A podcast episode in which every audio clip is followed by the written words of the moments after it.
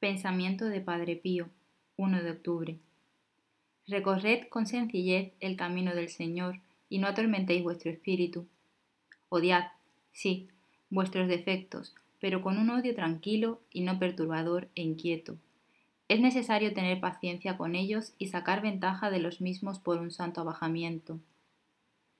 Cuando falta esta paciencia, mis buenas hijas, vuestras imperfecciones, en vez de disminuir, crecen cada vez más. Porque no hay nada que una tanto nuestros defectos como la inquietud y la preocupación por quererlos alejar.